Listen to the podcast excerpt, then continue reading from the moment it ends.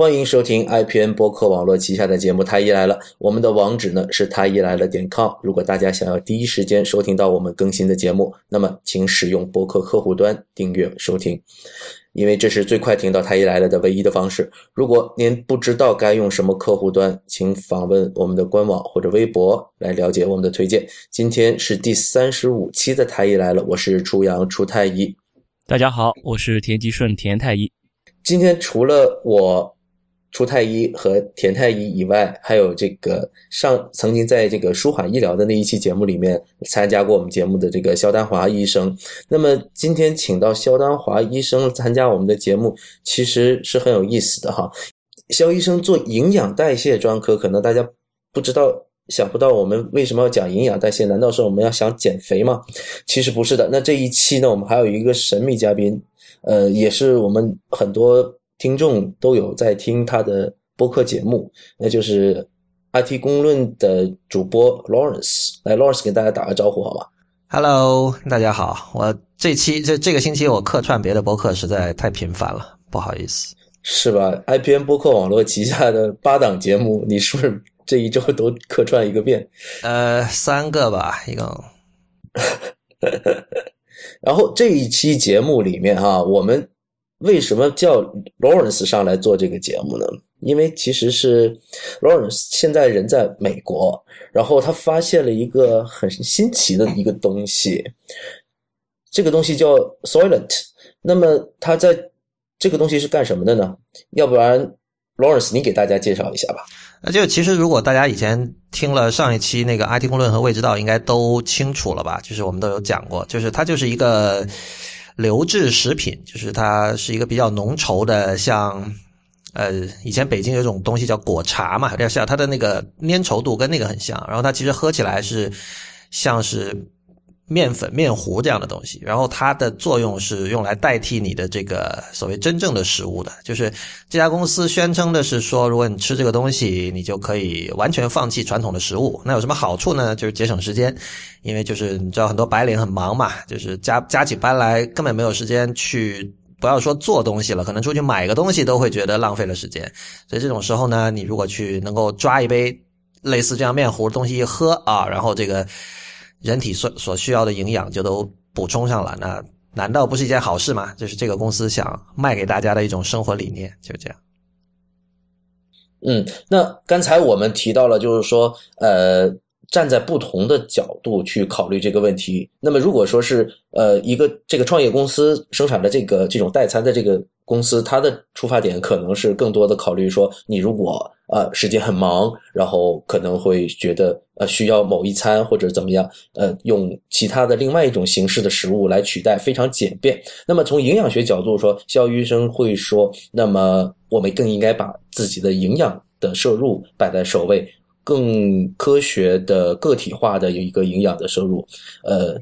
那么，其实我想问一下李如一哈，就 Lawrence 的，你们在这段时间两个星期里面哈，亲身去测试了这一款产品。首先，你跟大家讲一讲你自己有什么体会吧？呃，首先，这个你知道他们所宣称的那个让你可以不再去思考食物吃什么，就帮你省时间这件事情，我觉得是我这边体验是正好相反的。嗯，怎么会正好相反呢？因为因为就是 我我我之前从来馋死了，这不不是馋，完全不是馋的问题，就是我是会经常路过一些比如说好的餐馆，然后闻到那些味道，我是觉得啊挺香的，但我我没有这方面的问题，我不会说呃，比如说我今天突然去吃了一个牛排，我觉得我靠，终于像是从监狱里放出来那种感觉，我没有这种我没有这种感觉。但我说的是什么呢？就是平时你你吃所谓真正的食物的时候，你是不需要思考的嘛。就是你知道一日三餐早中晚吃了，你身体你就会得到这个足够的营养。但是现在一下进入了这种所谓叫量化自我的这种状态嘛，然后我又是一个我之前没有试过任何这种类似的 diet，然后呢，我在这个各种像跟卡路里这些名词相关的知识方面又很欠缺，所以导致我就要不停的在想这个问题，比如说我今天吃的够不够，我是不是还缺什么营养？这个体验，首先第一点，我我印象最深的是这个，所以所以导致说，我觉得不仅没有节省时间，反而是多花了时间。所以啊，我就说，如果你呃不是作为部分代餐，是作为全部代餐的话，呃，对病人的要求很高了，呃，就是我不叫病人，我老习惯了说病人哈，呃，不好意思，嗯，就是说要求很高，你要知道这么多营养知识，而且你每天摄入够不够？如果你发生晕倒这种事情，我觉得挺危险的，我不希望任何人看到，就是说，因为本来是一个正常的过程，现在变成了一个病理的过程了。呃，对吧？所以反而本来你想节省时间，最后你如果晕倒了啊，别人还要给你送医院去，更麻烦了。另外呢，我想补充一点，关于这个营养学的角度来看呢，我也仔细看了一下它的配方，即使是它是属于特别粘稠，比我们平常给医院里给病人用的那些配方都要浓的。它的我们有一个概念，大概是呃一个卡路里每毫升，大概就叫做 one point zero。它的呃这个产品它的浓度大概是正常的我们用的产品浓度的三倍，也就是说你不用喝那么多，你就可以达到这么多卡路里。这一个方面是节省你的肚子哈，不用喝那么多。另外一个带来一个非常非常大的副作用，你如果不每天喝足够多的水，你会 dehydrated，你会脱水，也可能会脱水，你可能会造成你你晕厥的部分原因。一个是吃的不够，第二个你喝的水不够。你一天人出人每天出来要喝要吃到足够多的。呃，碳水化合物啊，还有脂肪和蛋白质以外，你还要喝足够多的水的。你的水，如果你光靠喝它的这个，你的喝水量是远远不够的，你要再喝的。所以我是觉得，呃，如果作为呃全部代仓，有非常多的需要探讨的地方，就会需要有医生的介入，需要有大夫来指导你怎么用。所以这就是为什么我的病人一直都，即使他们全喝这个喝几年没问题，但是他们会要定期来看我。如果是作为部分代餐，就喝那么一顿两顿，其他的时间你自己有个自身调节体质，你觉得渴了，你自然就会多喝水；你觉得饿了，你自然会多吃点别的东西；你觉得你的那个呃呃水分不够了或者什么，你会可能想着多吃点含水分多的水果啦什么的，这都是自身调节机制。我觉得呃。不要打消了人的这个自身的保护和调节机制，所以对于这种产品，我真的还是呃只推荐部分的使用。啊，其实刚才肖医生提到这个代餐是还是还是需要补充水。我其实我第一次听到这个产品的时候，你知道我想到什么吗？想到的就是母乳。那么我们平时知道最最一个是人在某一个阶段是可以完全不吃任何食物的，也就是说在吃母乳的时候。对吧？而我们之前这些，甚至有一些医生对于母乳喂养有一些呃顾虑，或者是不够了解的时候，他也会想啊，我喝母乳的时候是不是需要再额外补充水？而实际上，喝母乳的时候是连水都不需要补充的，对吧？那我就想说，那他是不是可以把这个代餐做到像母乳一样，然后让我吃很长很长时间？也不需要额外补充水。我们有这样的产品啊，给病人用。我们有，这就是我说的，呃，真的是给病人产品有各种各样的。我们有一个叫做呃，有不同的 one point zero，就是一个 calorie 呃呃每毫升。我们还有给那些有心衰不需要太多水或者是肾衰的病人有 two point zero，那就更浓一点。然后还有比较稀一点的。然后我们如果给病人用的时候，我们用 four strength，就是。呃，不贪水就这样给病人喝，我们也可以用呃二分之一的 strength，就是呃药房给我配的时候，把这个产品拿过来兑上一半的水，这样稀释了，然后再给病人。所以都是要大夫来下医嘱，来根据病人的具体情况每天调整，做出不同的东西的。所以这其实也是一个很精细的过程，并不是说啊大家都一样，随便把个东西把一罐饮料扔给你，你就喝吧，你就可以活下去了，没有这么。这么简单的，所以我觉得，如果是靠个人自己来调整的话，呃，普通大众的。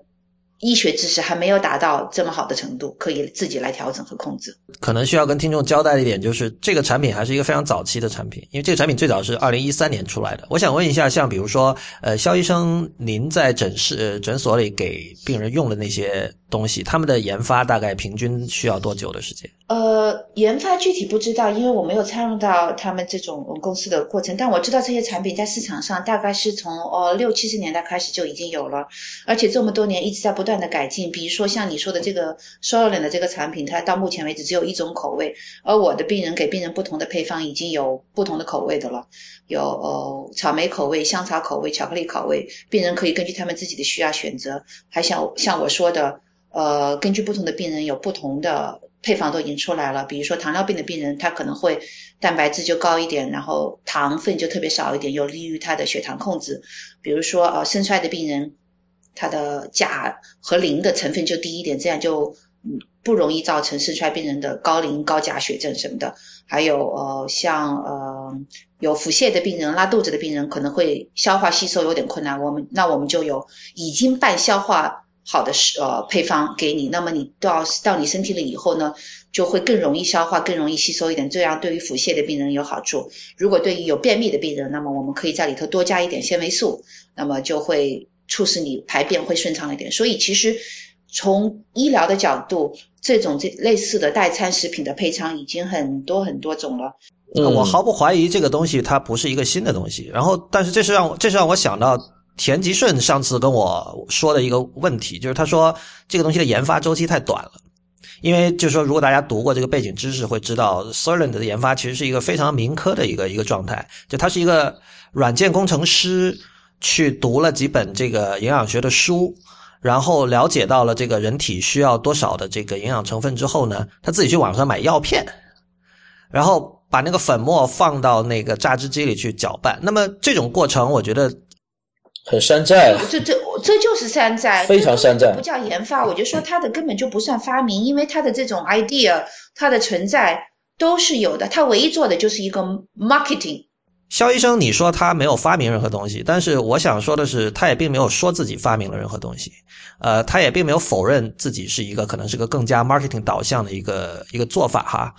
但是呢，科技的发展其实一直有这样一个过程，就是您您刚才提到说您的导师在 NASA 的工作哈，就是很多时候很多技术是在最早在军方或者是某种机构。或者是这个政府机构使用，然后慢慢的被渗透到民间的，比如说互联网就是最典型的。互联网最早是一个军方的，它的互联网的前身 ARPANET 是一种军方的技术。这样的例子在美国就是多不胜数。所以呢，如果从这个角度看，我觉得这也是一种就是怎么说啊，营养代餐或者营养补充品从这种 institution。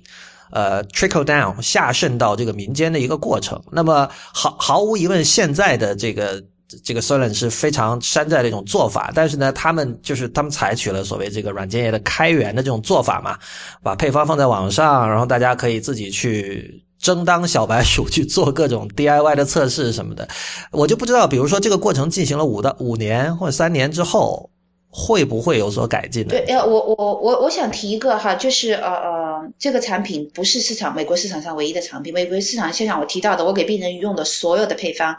呃，外面的 supermarket 超市里头你都可以自己买到，你在 Amazon 亚马逊网上也可以自己买到，所以呃，你如果对这种呃代餐的饮食计划有感兴趣的朋友，你可以自己上网去买，不一定要买这一种产品。那么就像我说的呢，呃，你需要注意的东西也是一样的，你需要。呃，读它的呃呃 nutrition labeling，就是它的营养的上面的标签有多少多少成分，你需要注意你每天的喝水量是不是够，你你需要注意你每天的呃呃维生素的摄入量是不是够，所以这所有的其实都是在美国就是很普通的，根本不是个新鲜玩意儿，那个就是你到超市上亚马逊那个那个什么，我我我的我的朋友呃病人告诉我八十块钱买一大箱够你吃一个月的，对，所以我觉得这个 Soren 是一个很啊呃很好玩的一个东西。我觉得他是把自己包好好的包装了一下。第一个呢，对对对，他用了一个呃很互联网化的、很 geek 的一个推销的一个方法哈。那么一个是他是用这种呃版本号来来更新迭代的，他现在出的是呃 version 呃这什么一点四版本是吧？原来呃原来是上一上一代是一点呃一点三版本啊，这样子用这种方法。而另外一个呢，它的整个的推广这个 marketing 的一些手段，它瞄准的是那一些，那就刚才他这个像他们网站所说的这种 time money nutrition 这种，它它的切入点在这个地方。而我们平时就像我们刚才说的，就是更多的是说啊，你可能有一餐呃像代餐，或者说你是个特殊人群。不，它现在就是跟其他的以往的你在超市里买到的所有的东西，它包装的不同的地方在于，它包装的就是给这些普通人群吃的。所以我就觉得它到底是一个很好的东西呢，还是一个呃很山寨的东西？我觉得，我觉得就是一个在包装和玩概念这么一个东西。不知道李如一你是不是这么看？他在方法工作方法上肯定。至少一开始是很山寨的，但当然他后面拿了投资之后，现在也是有就真正的营养学博士什么之类的人去帮他在改进了，所以这其实这就很像就我们现在用的很多很多这种网络服务都都是这样的嘛，就是 Facebook，然后包括一开始很多最初都是一个很肤浅、和破破烂烂的东西，然后慢慢的随着用的人越来越多，然后有这个资本涌进来之后，它就慢慢的改进，然后过了五年、三年之后，大家会觉得哇，这个东西已经这么强大了，已经完全忘了它当年的那个贫寒的出身了，就是我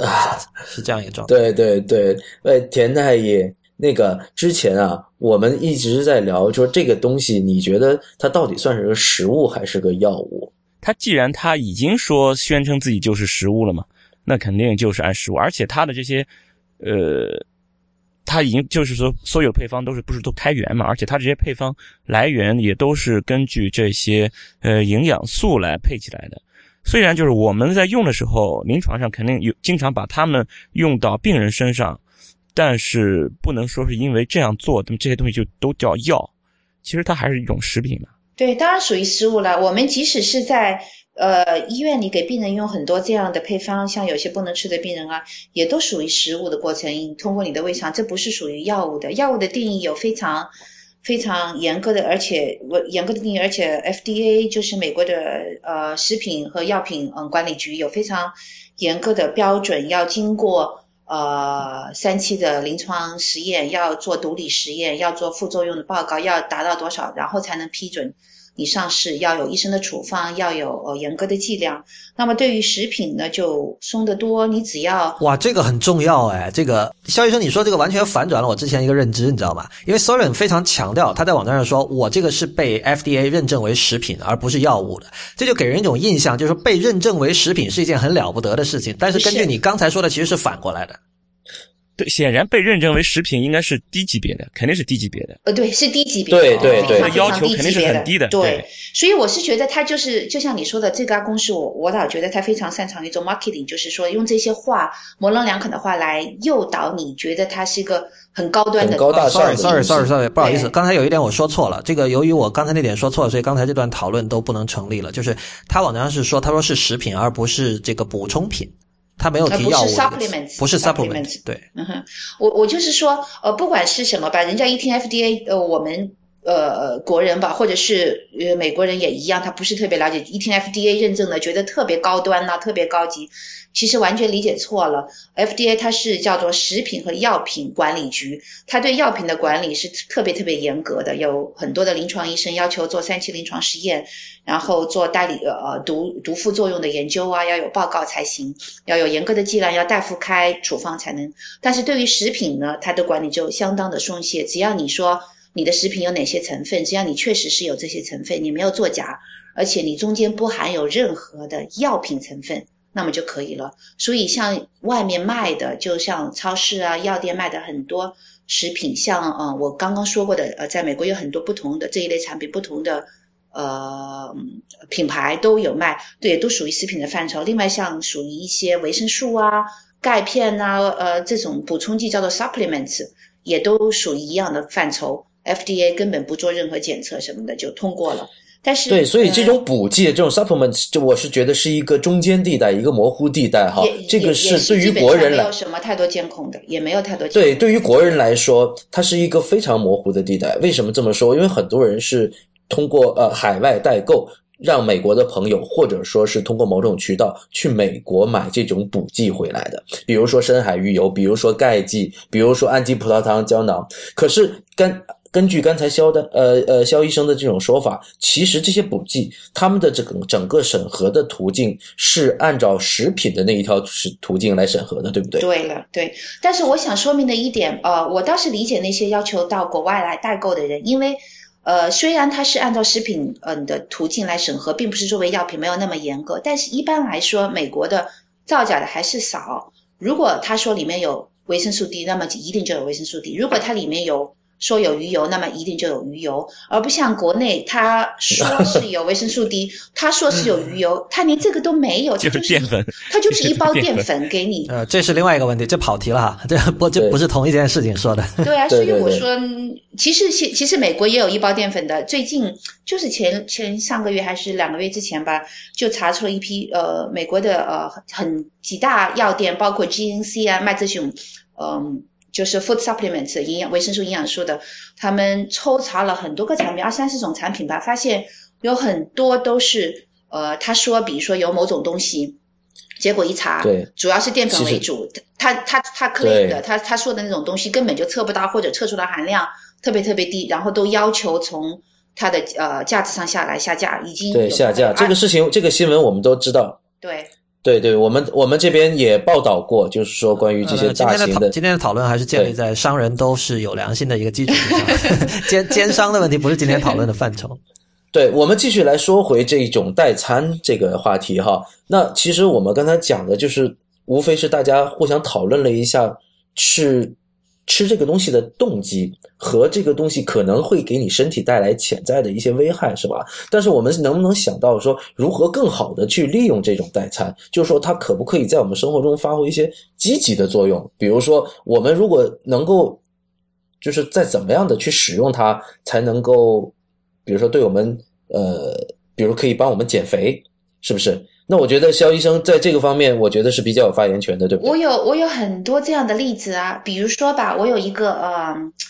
呃呃一个病人，呃，他其实很健康啊，也不应该称为病人，当然他对自己的体重要求比较严格，他就稍微有点胖，所以他就想到我这来减肥。然后他跟我说，呃，他除了上班以外，他还自己呃报了一个呃。等于啊兼职的研究生班要学研究生，所以他很忙。每天下完班以后，他就要赶着去上课，就没有时间吃晚饭。那么他就不吃晚饭，饿着肚子。到了晚上回到家已经九点或者十点，特别特别饿了，就开始胡吃海喝一大顿，吃完了就上床睡觉。那我就说，那这个可能就是你的问题所在了。你就晚上吃，你因为晚上不吃，等你回到家那么晚了，马上吃一大顿就去睡觉的话，你肚子里吃的那些东西都不能消耗掉，然后就都变成脂肪堆积在你身上。那么我建议你，也许可以使用这种代餐食品，你就拿一罐这样的饮料，其实它能够给你呃足够多的营养。我当然我建议他，你再吃一个苹果或者再吃一个香蕉，再吃一点别的。那么你在从你下班到去上课的路上，你就把这个吃了，也不费你什么时间，也很简单。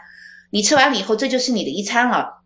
你晚上回家，你就不需要再吃任何东西了，你也不会呃饿着肚子，也不会过度的去饮食了。这样子下来的话，你有了一天三餐正常的饮食，而且你就不会过度的摄入卡路里，你就你就可以减肥了。他就觉得很高兴，解决了他吃晚饭的问题，然后他就就按这么去做了。然后一个月以后再来看我，真的就好了很多了。他当然没有那么快了，他大概掉了四磅左右吧，一个。呃，一个月下来，我觉得就我就很满意这样的结果，他也很高兴，这样解决了他一个头疼的吃晚饭的问题。对对对对对，其实我自己本人呢，其实刚才我听到 Lawrence 在讲他的这个他的这个经历的时候，我就在想，其实确实是会想更多的。本来有一些呃，比如说这个创始人、这个产品的生产者哈，他在向外宣称的是你不用再去想每天要吃什么了，而实际上我自己的体验是。我为了生活的，像肖医生刚才所讲的哈，我们为了生活的更有质量，我反而是要更多的去想。那么我自己是最近有在控制体重哈，那我在控制体重的过程中，我就需要去想如何能够保证我的营养摄入的同时，啊，然后呢又能够说呃比较精准的去计算我摄入的卡路里。那么通过尤其是中国的这个饮食结构啊。其实是挺难算的，因为中国在炒菜的过程中是会用到很多的食用油，是吧？如果你在外面吃饭，然后你就，然后你就会想说，我吃了，比如说我吃了一个宫保鸡丁，但是我这宫保鸡丁到底是多少卡路里，对吧？对于一个在中国想控制体重的人，我是觉得他其实是很困扰的。嗯哼，那你如果说是不吃这种饭的话，那么你就要自己去烹饪，自己烹饪的时候呢？呃，如果按照中国的这种烹饪方式做中餐去炒菜的话，仍然是很难计算这个这个摄入的卡路里的。所以有的时候我倒是蛮希望说，我自己的某一餐是有这样的一个代餐给我，然后就算是我等于减肥计划中的这种 diet 的一部分。嗯是吧？对你现在说呢，就变到另一个话题，讲讲减肥了。减肥也有这样的代餐食品，但我想特别指出的一。也是啊，呃，这个产品是不适合于减肥的，因为它的卡卡路里的浓度太高了，而且我看了它的组成，它的呃碳水化合物的组成也比较高，有百分之四十三，蛋白质的组成只有百分之十七，呃呃，脂肪的组成是百分之四十。那么如果作为减肥的话，我们有不同的配方，呃，有不同的代餐产品。减肥的一个总的概念就是说，你的呃碳水化合物的量要低，呃蛋白质要高，脂肪的含量大概是中等，大概百分之二三十左右就行。所以如果呃就像嗯初阳说的，你如果想用呃代餐的食品来做减肥的话，呃市场上有很多很多不同的呃牌子的，呃叫 Optifast、Medifast、呃 Ketogenic、Spiragic，各种各样都有，呃不要用这种产品。哦就是说这个市场其实已经细分的，对，市场已经在美国市场已经非常非常成熟了，这一类的产品有特别特别多，所以我说，呃，这一家公司做出来，它只是只是在呃做 marketing 而已，只是在弄了一个一个一个怎么说呢，一个一个呃商业手段。商业手一个营销段吧，对，就是吸引你一个营销注意力而已。其实呃，我要我要提一下，作为一个吃了他东西晕倒的人，我照理说不应该 帮不应该他说话的，推荐了哈。不是不应该推荐，就不应该帮他说话了。但是你们三位刚才呈现出来的画面和真实还是有一些区别的。第一就是说 s o l e n 并没有说自己是减肥产品，第二就是说你们提到说他。只是 marketing，我觉得这种批评其实是不成立的，因为所有的公司都会 marketing，就是任何做 supplement 或者代餐或者什么的都会 marketing。哦，我没有说它只是 marketing 的，我只是说它所以引起你的注意，甚至我们都专门来做一次节目来讨论，是因为它的 marketing 做的比较好，所以你注意到了。而其他我提到的其他产品，我我我每天的工作中用的很多的其他产品，说实话，我觉得比它好的有很多，但你们都没有注意啊，你们在国内也没有注意到。当然，但是在美国的市场上，美国的老百姓，比如我我我去问我的病人，他们都知道其他产品，而不知道这一个。那这个事实上在，这是一个商业，就是商学院的人会知道，他们有这个 incumbent 和 disruptor 的的观念。那比如说，呃，肖医生提到那些产品属于 incumbent，就是在某一个市场上已经占据了主导地位的。呃，这个产品，然后所谓 disruptor，这就是这个新出现的，然后它在某个方面可能做的比 incumbent 要好，但是另一方面有其他方面又很差的，就就这样的产品很多嘛。其实 iPhone 最初就是这样的一个东西，最典型。嗯，我们觉得它这个产品成为一个话题性的产品，其实是因为跟媒体的报道是分不开的，是吧？那么在 New Yorker 这边，他们就是曾经有这么一篇文章来报道这样的一个视频，就是他说是食物的终结，是吧？那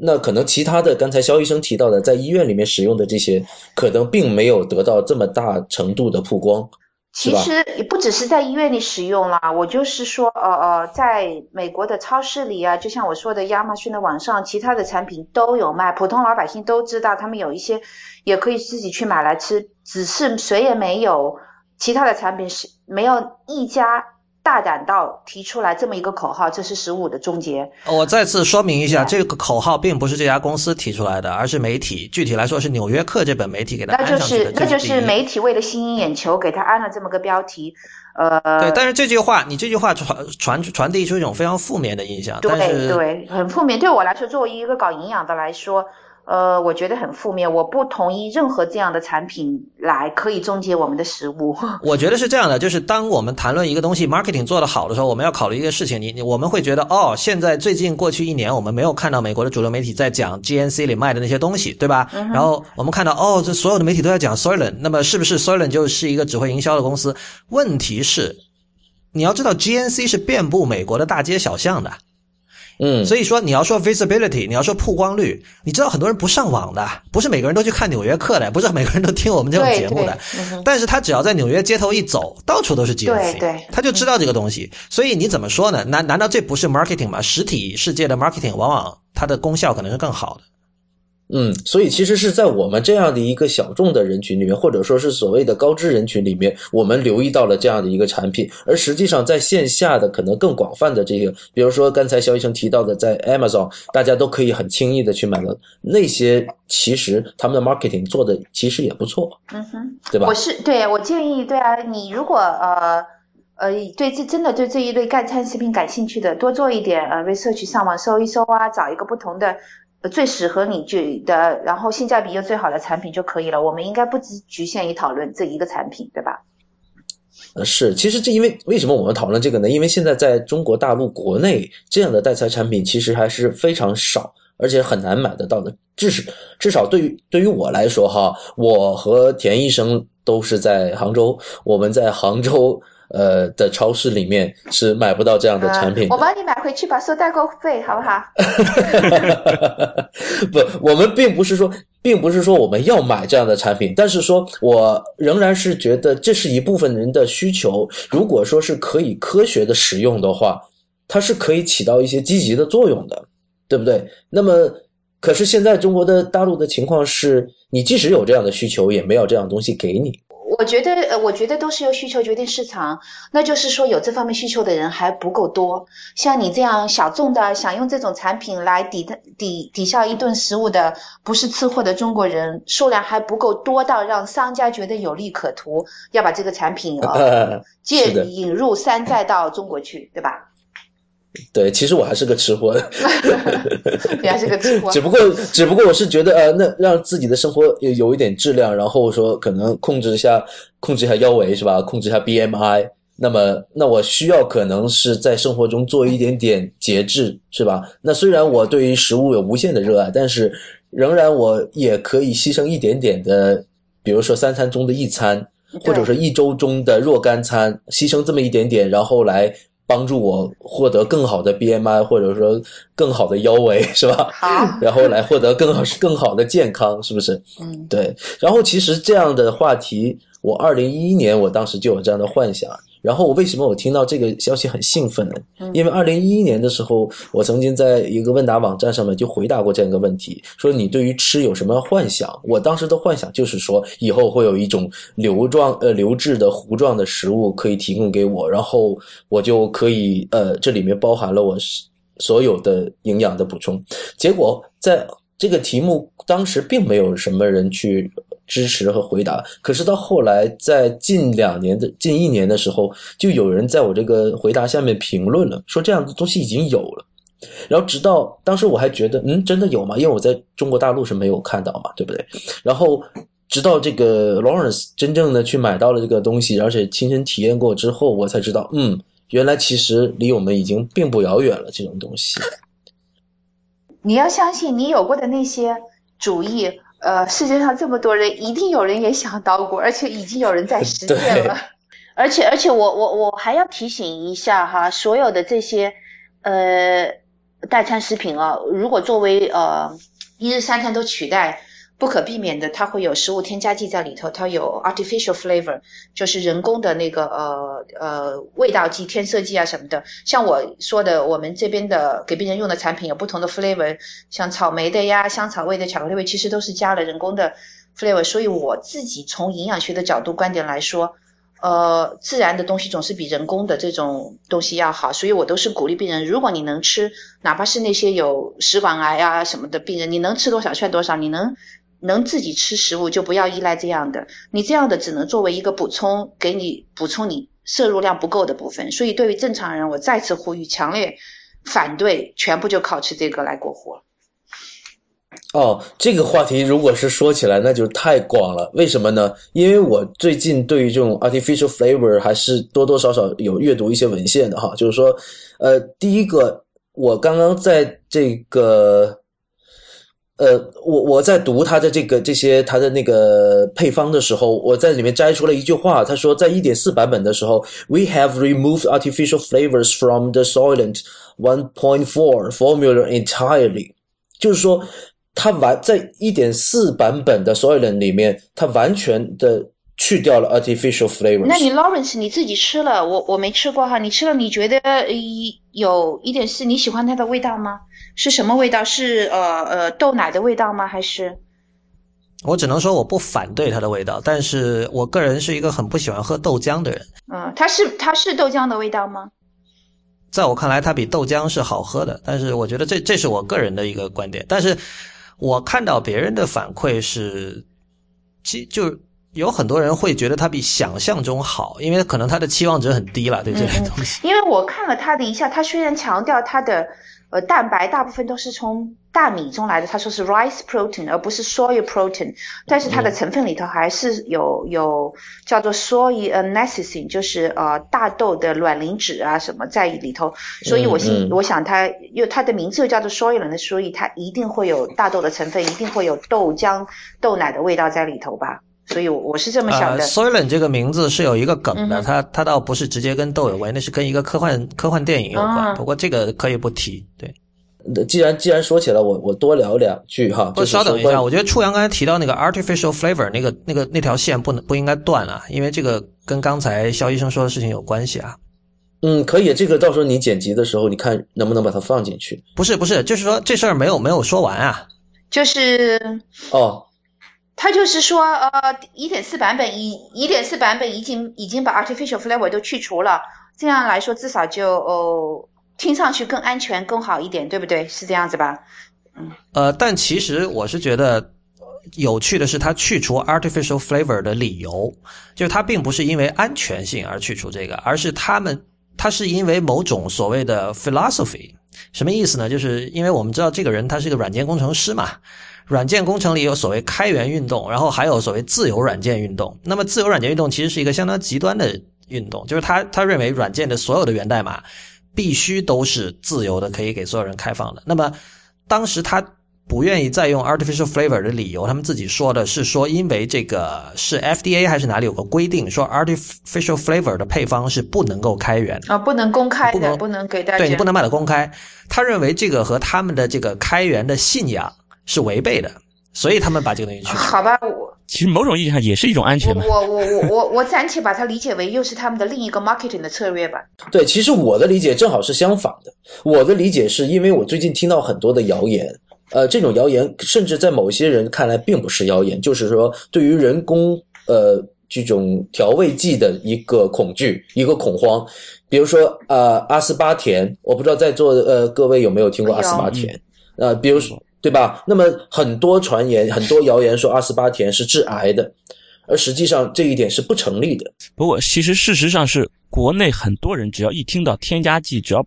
其实就是那就像刚才肖医生讲的，那我也是赞同肖医生这个说法，就是说，其实就是说天然的这个应该是相对从从安全性上对，你要来讲对应该是相对更安全的。但是就说现在国人的认识就是，只要不是天然的，就等于说是有危险的。现在是有对对这么一对这个那是错误的，这个逻辑是不成立的，是吧？对对对。其实我们吃所以说，他们现在只要是你看到有添加剂的这个名字，他们就会嗯很害怕。不管是怎么样，只要不是不是自然的，就等于是有危险的。现在其实是，其实是，这又是变成完全变成另一个话题了。就是说，添加剂我们的吃的各种各样食品中无所不在，但是呢，对对对，其实广广泛存在但。是呢有一个控制的量，你要添加多少是安全范围，呃，都是合适的。问题就是说，国内的很多食品可能没有这么一个监控的部门，食品卫生部门也不管，所以有可能是添加剂的量大大的超量收益，才造成了国人的恐慌。一听见添加剂就害怕的不得了。我我其实也可以理解他们这样子，在美国这种添加剂啊，各种各样其实都是有严格的标准，你不能超过多少多少量的。我其实就有中学的同学是在国内的外企做，就是做食品添加剂，做食品香精啊这种各种方面的，比如说可口可乐里头那种特殊的那一点味道，其实就是放了某种东西才会有那种味道，对吧？各种各样都是有的所以只是看什么东西都有一个度，有一个量，只是如果控制不了这个量的话，那自然会引起恐慌了。啊，OK，这个话题提扯起来就太远了，我们完全可以单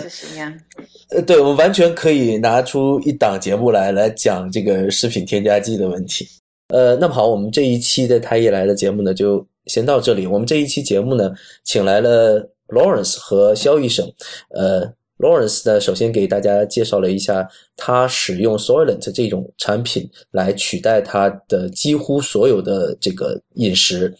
这个过程呢，经历了两个星期，而在这两个星期里面呢，他还曾经晕倒了一次。那么我们还请到了在美国进行呃做这个营养代谢医生的肖医生来给大家讲解这种流质的糊状的这种代餐对于身体可能会有什么样的损害，或者说如果能科学的去运用这种代餐，可能对于我们身体可能会有一些什么样积极的意义哈。那么本期节目呢就先到这里，谢谢大家的收听。太医来的网址是太医来了点 com，也欢迎大家在社交网络关注太医来了。我们在新浪微博叫太医来了，在 Twitter 和微信都是太医来了的全拼。同时，也欢迎大家收听 IPN 播客网络旗下的另外七档节目：IT 公论、未知道、内核恐慌、流行通讯、High Story 以及无次元，还有最近加入的硬影像。啊，我是初阳初太医，拜拜。拜拜。拜拜。